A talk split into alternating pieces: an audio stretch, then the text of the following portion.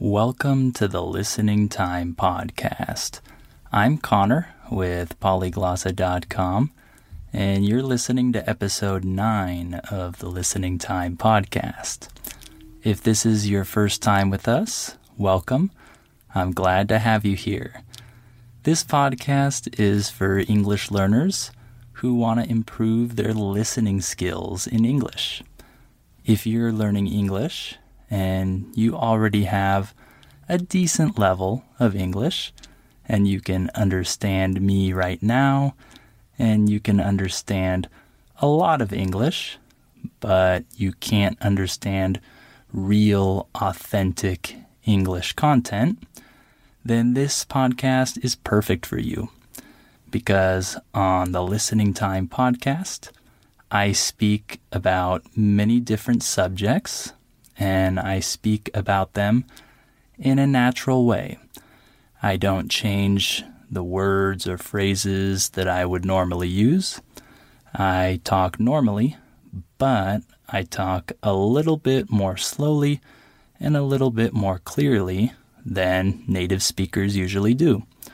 So you'll be able to understand me more easily than you can understand other native speakers.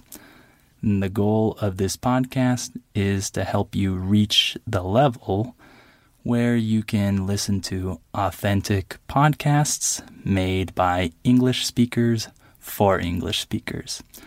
So, with each episode, you also have the transcript available so if you need help understanding the words or phrases that I'm saying, you can access the transcript for each episode and you can read as you listen.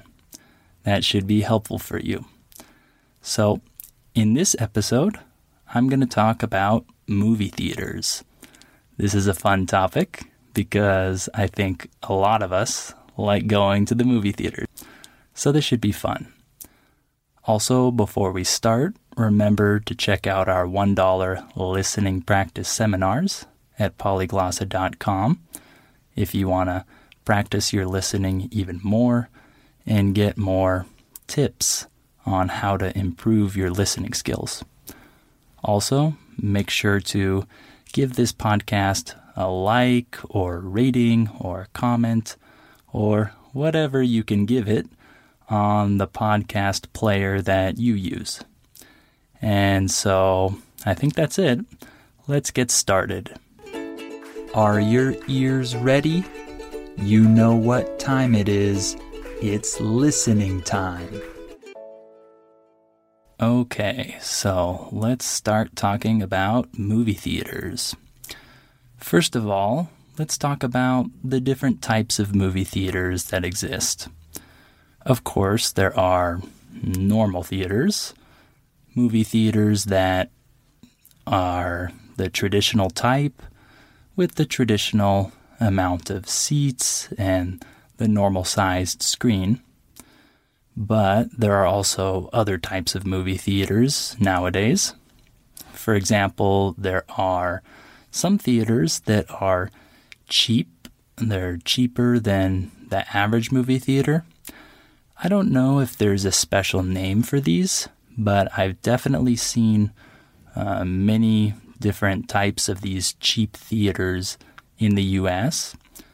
For example, I remember going to one cheap movie theater that had tickets for only, I think, $5 or something like that, which is cheap for a movie theater in the US. So I remember that I've seen some cheap theaters, but of course, nowadays, the thing that's more popular is luxury theaters. The word luxury just refers to something that is expensive, fancy, etc. Right? So, luxury theaters cost more than the average movie theater costs, right? I've been to a couple luxury theaters in the US, and it was pretty cool. They have seats that recline, That means that the seat can be uh, put back so that it looks like a bed almost, right? You're almost lying down on it. And then there are waiters or waitresses that come and take your order and see if you want some food or drinks or something like that. That's pretty cool. And there are other features as well. I think a lot of them have a touch screen device right by your seat. I'm not really sure. I haven't been to one in a while, but I'm sure they have all kinds of fancy stuff now at these luxury theaters. So, there are many types of theaters. As you can see, there are really cheap ones, there are luxury ones, there are normal ones, and there are theaters that are more for art films, and there are theaters that are more for commercial films. There are many types. I forgot to mention that the word or the phrase movie theater is the preferred phrase in the US. In school, you might have learned the word cinema. This is a correct word, of course. There's nothing wrong with this word but it's definitely not the preferred word in the US. In other English speaking countries, they use the word cinema, but in the US, we say the movie theater, or many times we just say, I'm going to the movies. We just pluralize the word movie, and that refers to the place where you watch movies the movie theater or the movies. Okay? So now let's talk about the the price of tickets at movie theaters. So I mentioned cheap theaters already, and I mentioned that I've seen some theaters that offer tickets for five dollars, maybe six dollars, and sometimes they have a special price if you go earlier in the day maybe the price is cheaper if you go before 2 p.m. or something like that. So you can find some theaters that have tickets for like $5 or $6, but that's not the normal price at the normal average theater. In the average movie theater, you'll probably pay about $10 or so for a ticket if you're an adult. And maybe for kids, it's a little bit less. But the last time I went to a movie theater in the US uh, was a long time ago. Um, but I think it was about $10, if I'm not mistaken. For other countries, this is probably very expensive. I know in Mexico, a ticket definitely doesn't cost $10 it's probably more like $5, probably half that price. And in other countries, it might be even cheaper. I don't know. And when talking about luxury theaters, the tickets can be pretty expensive. I'm sure that in the US, you can pay maybe 15, 20, 25 even uh, for a luxury ticket price. I'm guessing probably around 20, but I haven't been to one of those theaters in years, so I don't know mm, how much it is exactly. But it's probably around that range. So, some people don't like going to the movie theaters because they have to spend a lot of money on the tickets, but not only the tickets, uh, the food at the movie theater also costs a lot of money. I think this is similar in most countries. I think that uh, regardless of where you are, it's probably fairly expensive to buy food at the movie theaters. But in the US, it's especially expensive. so, for example, if you want to buy popcorn, which is everyone's favorite movie food, you have to pay maybe $6 or $7 for a small or medium popcorn, and then maybe $9 or even $10 for a large popcorn. I don't know the prices exactly, but it's around this amount. So that's just a popcorn, right? Now imagine that you have your family there and you want to buy multiple popcorns and drinks and candy. Wow, that's a lot of money that you're going to spend. So many people don't like this option of going to the movie theater because if they want all their favorite treats, they have to pay a lot. The word treat refers to some kind of food that's usually not very healthy for you, but it tastes very good. Right? So if I'm talking about candy, I could refer to candy as a treat.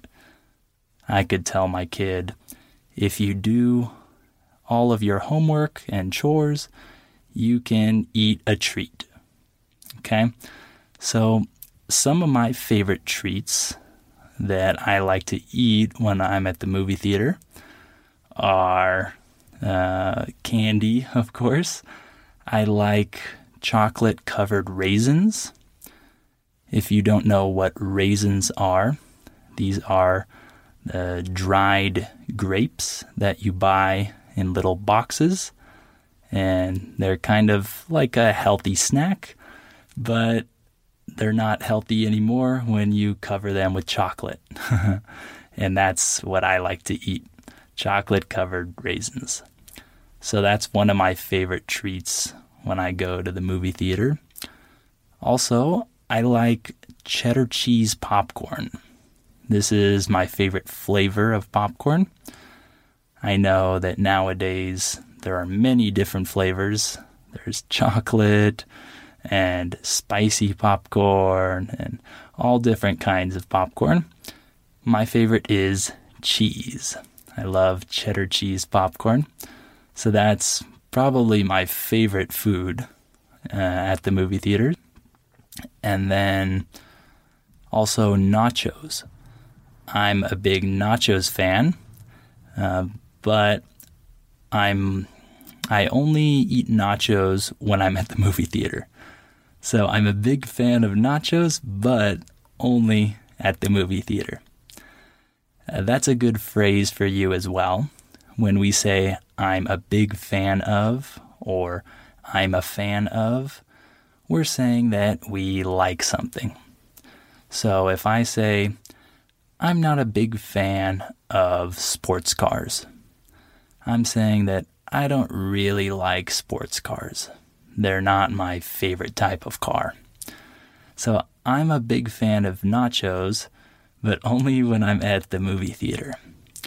Uh, I don't eat this food anywhere else, but when I'm at the movie theater, when I see other people with nachos, I I immediately want them. so in Mexico, for example, we eat nachos with cheese and jalapeno peppers. If you've never tried a jalapeno before, these are uh, a, a type of pepper. They're green and they're delicious. I love them, but they're a little spicy for some people. But I like eating nachos with cheese and jalapenos on top. So that's another food that I really like at the movie theater. As you can see, I like a lot of unhealthy food. but I try to eat healthy when I'm at home. But when I'm at the movie theater, I definitely don't eat healthy. I drink soda and eat nachos and popcorn and candy and all of that. That's another reason why I like going to the movie theater. another important aspect or important element of the movies is selecting your seat. So, in some countries, you have to select your seat before you go into the the theater. You choose your seat when you pay for your ticket. In the US, usually you pay for your ticket and then you can go into the theater and sit wherever you want. It's a free for all. The phrase free for all means that anyone can grab whatever seat they want, right? You can take whatever seat you you want to sit in as long as nobody is already sitting there. So, in the US, it's important to show up early or on time at least for your movie because otherwise you're not going to have a lot of options for good seats. So, I think in other countries, people don't usually do this at movie theaters. I know that in Mexico, we have to choose our seat when we're buying our ticket. So we don't have this issue, right? You just know exactly where your seat is when you buy your ticket. So I don't know about other countries. I've never been to a movie theater anywhere else.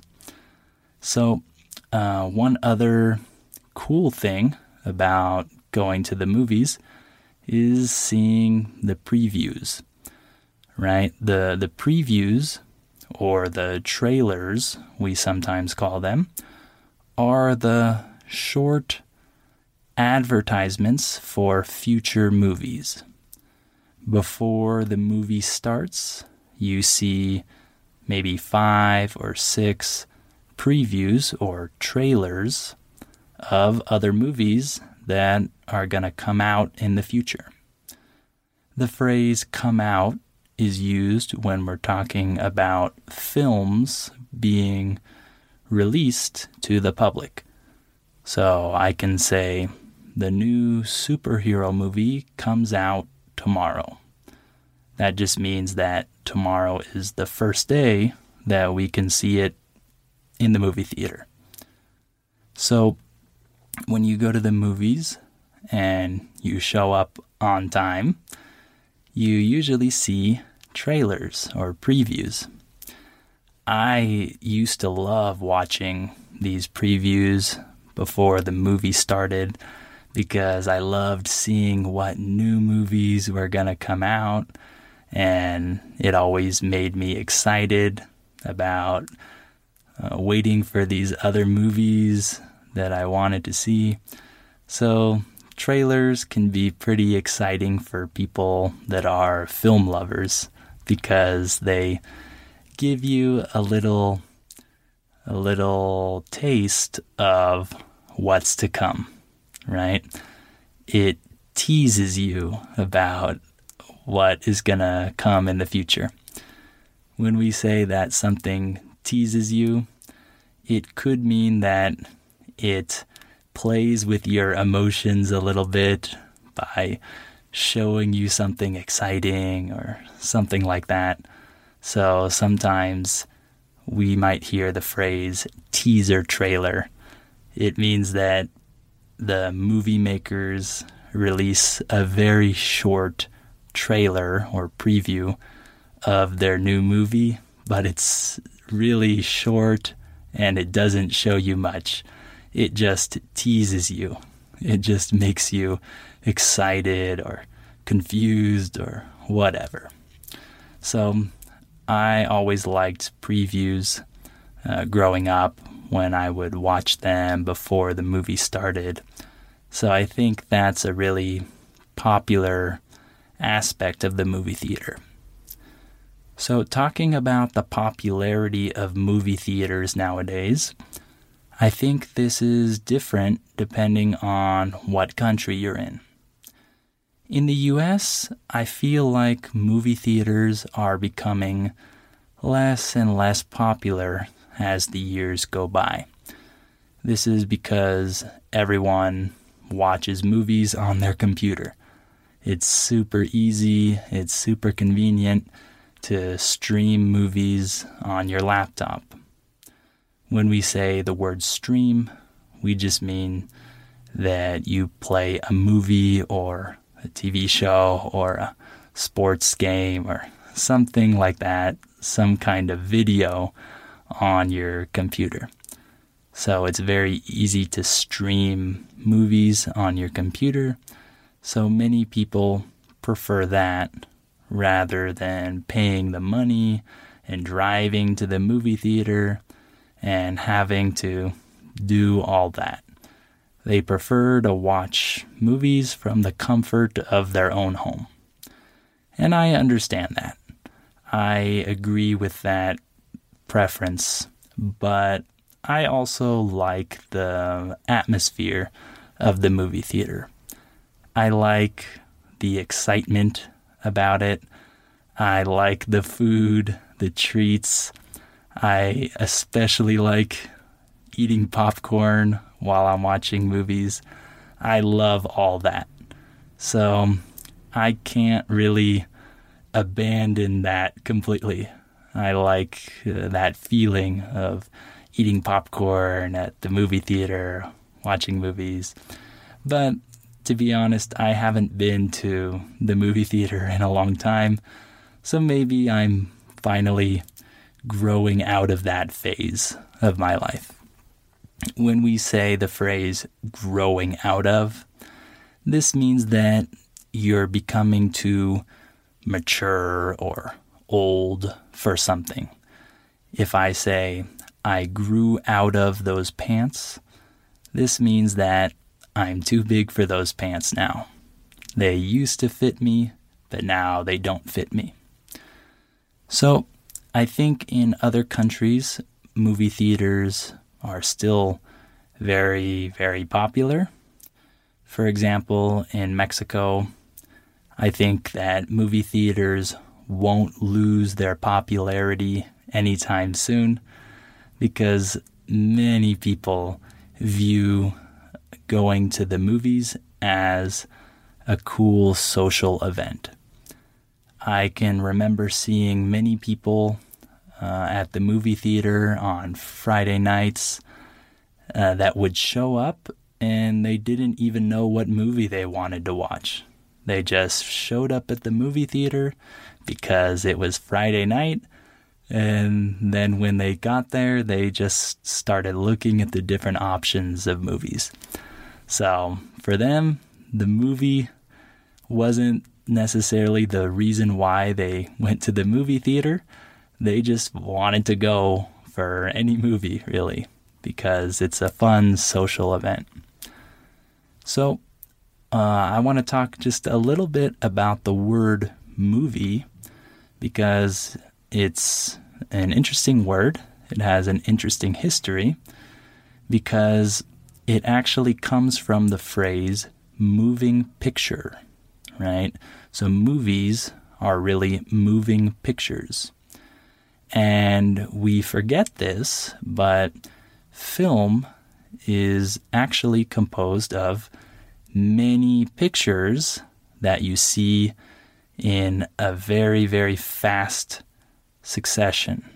So you see a bunch of pictures very fast, and it looks like they're moving. So, this is where the phrase moving pictures comes from. And that phrase was shortened to movies a long time ago. So that's why we say movies. But today, most movies are actually not shot on film. When we say the word shoot here, we mean record, record film or record video. So most movies are not shot on film nowadays. They're recorded with digital cameras.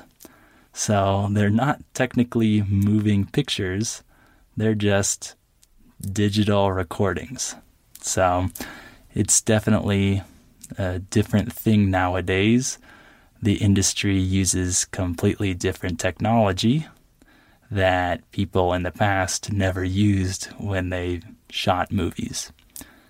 So, lastly, let me just tell you about a couple genres of movies that I like. The word genre uh, just means type. If I say genre of movie, I'm saying type of movie. So in the past, I really liked um, horror movies. Nowadays, I don't watch horror movies anymore.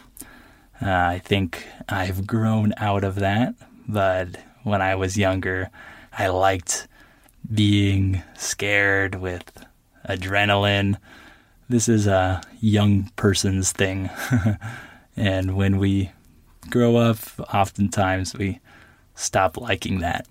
But yeah, I used to watch a lot of horror movies, and I also like thriller movies, movies that are very uh, full of suspense and mystery and things like that.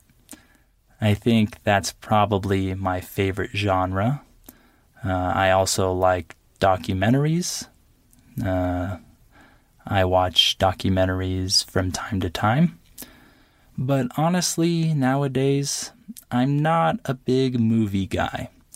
I don't really watch a lot of movies or TV shows nowadays. I prefer reading and I prefer spending my time doing other things. But I definitely went to the movie theater a lot in the past when I was younger. But like I said, I'm more interested in reading and things like that nowadays. All right, so I hope this episode was helpful for you and was a good tool for you so you can practice your listening skills. Remember that you have the transcript available with this episode, so you can access that and listen again. And this time you can read the transcript and try to learn those new words and phrases that I showed you this time. So, also remember to sign up for our $1 listening practice seminars at polyglossa.com if you really want to improve your listening skills. And of course, please like this podcast share it with anyone who might find it useful. And if you can, give it a rating and a comment and tell people what you think about this podcast. Thank you for listening to this episode, and I hope you'll come back for episode 10 of the Listening Time podcast.